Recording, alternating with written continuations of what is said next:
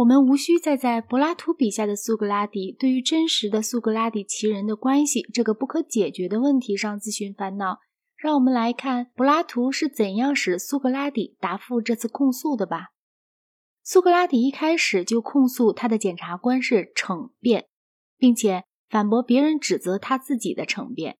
他说他所具有的唯一辩才就是真理的辩才，而且如果他是以他所习惯的态度讲话，而不是以一套雕词逐句的演说词来讲话，他们也不必对他发怒。他已经是七十开外的人了，而且从来不曾到法庭上来过，因此他们必须原谅他的不合法庭方式的讲话。他继续说，除了正式的起诉者而外，他还有一大堆非正式的起诉者。那些人从这些法官们还是小孩子的时候起，就到处宣扬着有一个苏格拉底，他是个有智慧的人，他思考着天上并探究到地下的事。并且把坏的东西说成是好的。他说：“人们以为这样的人是不相信神的存在的。公共舆论提出的这种老一套的指责，要比正式的判决更危险得多。尤其危险的是，除了亚里斯多芬尼以外，他并不知道这些话是从什么人那里来的。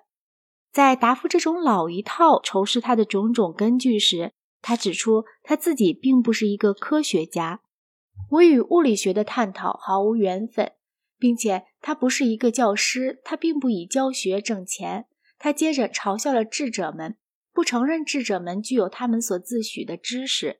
然则，我之所以被人称为有智慧，并且背着这种恶名的理由是什么呢？事情是，有一次有人向德尔菲神坛求问，有没有人比苏格拉底更有智慧？德尔菲神坛答称。再没有别人了。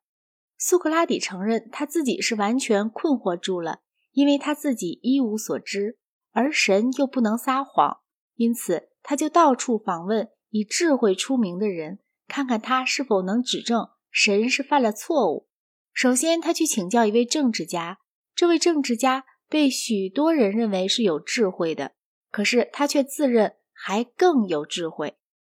苏格拉底很快就发现。这个人是没有智慧的，并且和蔼而坚定地向他说明了这一点。然而，结果是他恨上了我。随后，苏格拉底又去请教诗人，请他们讲解他们作品中的各个篇章，但是他们却没有能力这样做。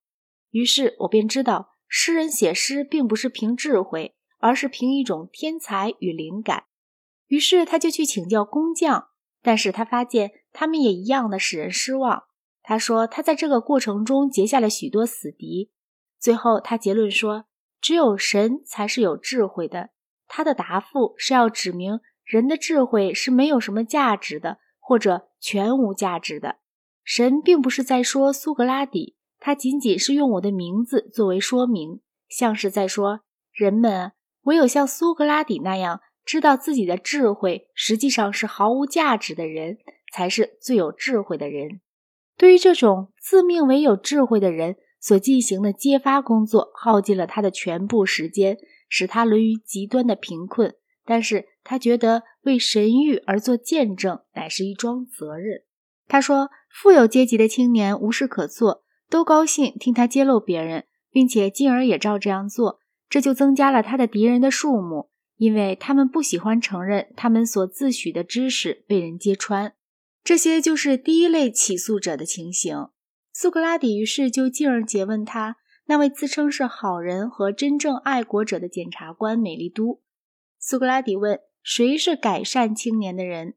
美丽都最初提出是法官，然后在逐步紧逼之下，就不得不说，除了苏格拉底而外，每一个雅典人都是改善青年的人。于是苏格拉底便祝贺雅典城的好运道。其次。他又指出，跟好人要比跟坏人更好相处，因此他绝不会如此之愚蠢，有至于有意要败坏他的同胞。但如果他是无意的，那么美丽都就应该教导他，而不应该控诉他。起诉书说，苏格拉底不仅否认国家的神，而且还宣扬他自己的那些神。然而美丽都却说，苏格拉底是一个彻底的无神论者，并且说。他说太阳是石，而月亮是土。苏格拉底答道：“美丽都大概以为自己是在控诉阿纳克萨格拉了吧？阿纳克萨格拉的见解是花上一个德拉克马就可以在剧场里听得到的。”苏格拉底当然指出了彻底无神论这种新的控诉是与起诉书相矛盾的。然后他就谈到比较一般的论点上来。申辩篇其余部分的调子主要的是宗教的。他当过兵，并曾遵守命令，坚持他的职守。现在。神命令我履行一个哲学家探讨自己和探讨别人的使命，而现在要放弃他的职守，那就会像在战斗中放弃职守是一样的可耻。怕死并不就是智慧，因为没有一个人知道死会不会是更好的事。如果以不再继续他以往所做的那种思考为条件而允许他活命的话，他就要回答说：“雅典人，我尊敬你们。”爱你们，但是我将服从神而不服从你们。而且，只要我还有生命和力量，我就绝不停止实践哲学与教导哲学，并劝勉我所遇到的每一个人，因为我知道这是神的命令。而且，我相信在这个国家里从没有出现过比我对神的服役更好的事了。他继续说道：“我还有些话要说，对这些话你们会要喊叫起来。”但是我相信，听我说话是对你们有好处的，因此我请求你们不要喊叫起来。我愿你们知道，如果你们杀了像我这样一个人，你们就损害了你们自己，更有甚于你们损害我。没有什么能损害我，不管是美丽都还是安妮图斯，他们都不能够，因为一个坏人是不许损害一个比自己更好的人的。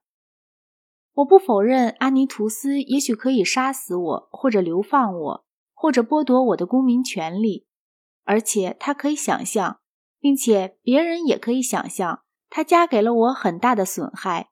但是我却不同意这种想法，因为像他这种行为的罪过，不正义的剥夺别人生命的这种罪过，乃是要更大的多的罪过。他说。他之所以申辩，乃是为了他的审判官，而不是为了他自己。他是被神派遣到这个国家里来的一个牛虻，而且再找一个像他这样的人是不大容易的。我敢说，你们会感到恼怒的，就像一个突然从睡梦中被惊醒的人那样，并且你们以为你们可以像安妮图斯所建议的那样，轻而易举地把我打死，然后你们便可以安稳地度过你们的余生。除非是神照顾你们，又给你们再派来另一个牛虻。他为什么只在私下谈论，而不对公共事务提出忠告呢？你们在许多时候，在不同的地方，曾听我说过有一个神谕或者灵异降临于我，也就是美丽都起诉书中所嘲笑的那个神。这个灵异是一种声音。最初它降临于我的时候，我还是个小孩子。他总是禁止我，但从来不曾命令我去做任何我要做的事。阻止我去做一个政治家的也是他。他继续说，在政治上，没有一个诚实的人是能够长命的。他举出自己无可避免地卷入公共事务中的两次例子：第一次是他反抗了民主制，第二次是反抗了三十建主。这两次当权者的行动都是非法的。他指出，出席的人里面有很多是他从前的学生和学生的父兄们，而起诉书提不出这些人中有哪一个人能见证他败坏过青年。他拒绝遵守惯例，把他哭哭啼啼的儿女带到法庭上来，以期软化法官们的心。他说，这种景象会使得被告者和整个城邦都同样的显得可笑。他的工作乃是要说服法官。而不是请求他们开恩，在宣判以及否决了那处以三十个米尼的另一种可能的惩罚而后，关于这另一种惩罚，苏格拉底曾提名柏拉图作为他的保人之一，并且柏拉图也出席了法庭。苏格拉底就做了最后的一次讲话。而现在，你们给我定罪的人，我愿意向你们预言，因为我就要死去。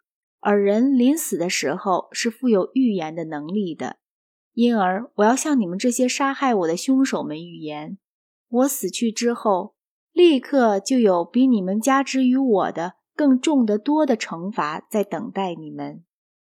如果你们以为你们用杀人的办法就能防止别人谴责你们的罪恶生活，那你们就错了。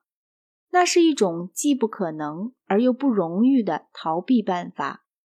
最容易、最高贵的办法。并不是不让别人说话，而是要改正你们自己。然后他就转向那些投票赞成开示他的法官们，对他们说：“在他那天所做的一切中，他的神谕始终没有反对他。虽然在别的场合，他的神谕是常常中途打断他说话的。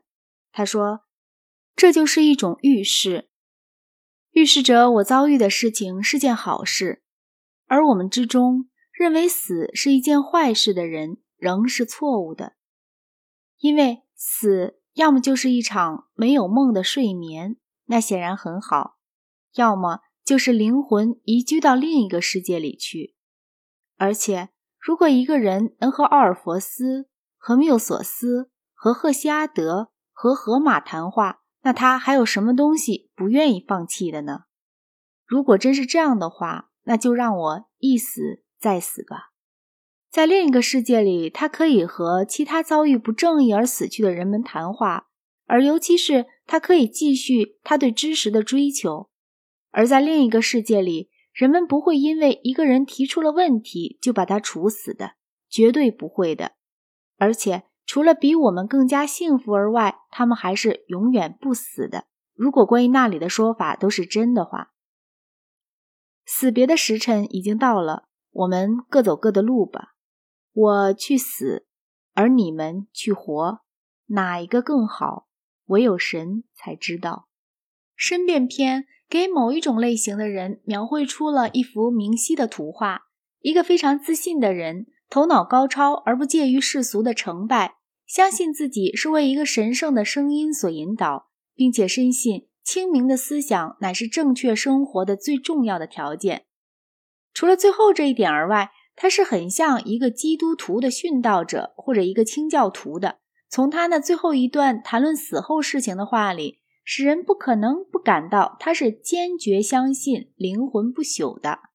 而他口头上所表示的不确定，只不过是假定而已。他并不像基督徒那样，因为害怕永恒的受苦而烦恼。他并不怀疑他在另一个世界的生活将是一种幸福的生活。在裴多篇里，柏拉图笔下的苏格拉底还提出过信仰灵魂不朽的理由。究竟这些是否就是曾经影响了历史上的苏格拉底的理由，那就无从肯定了。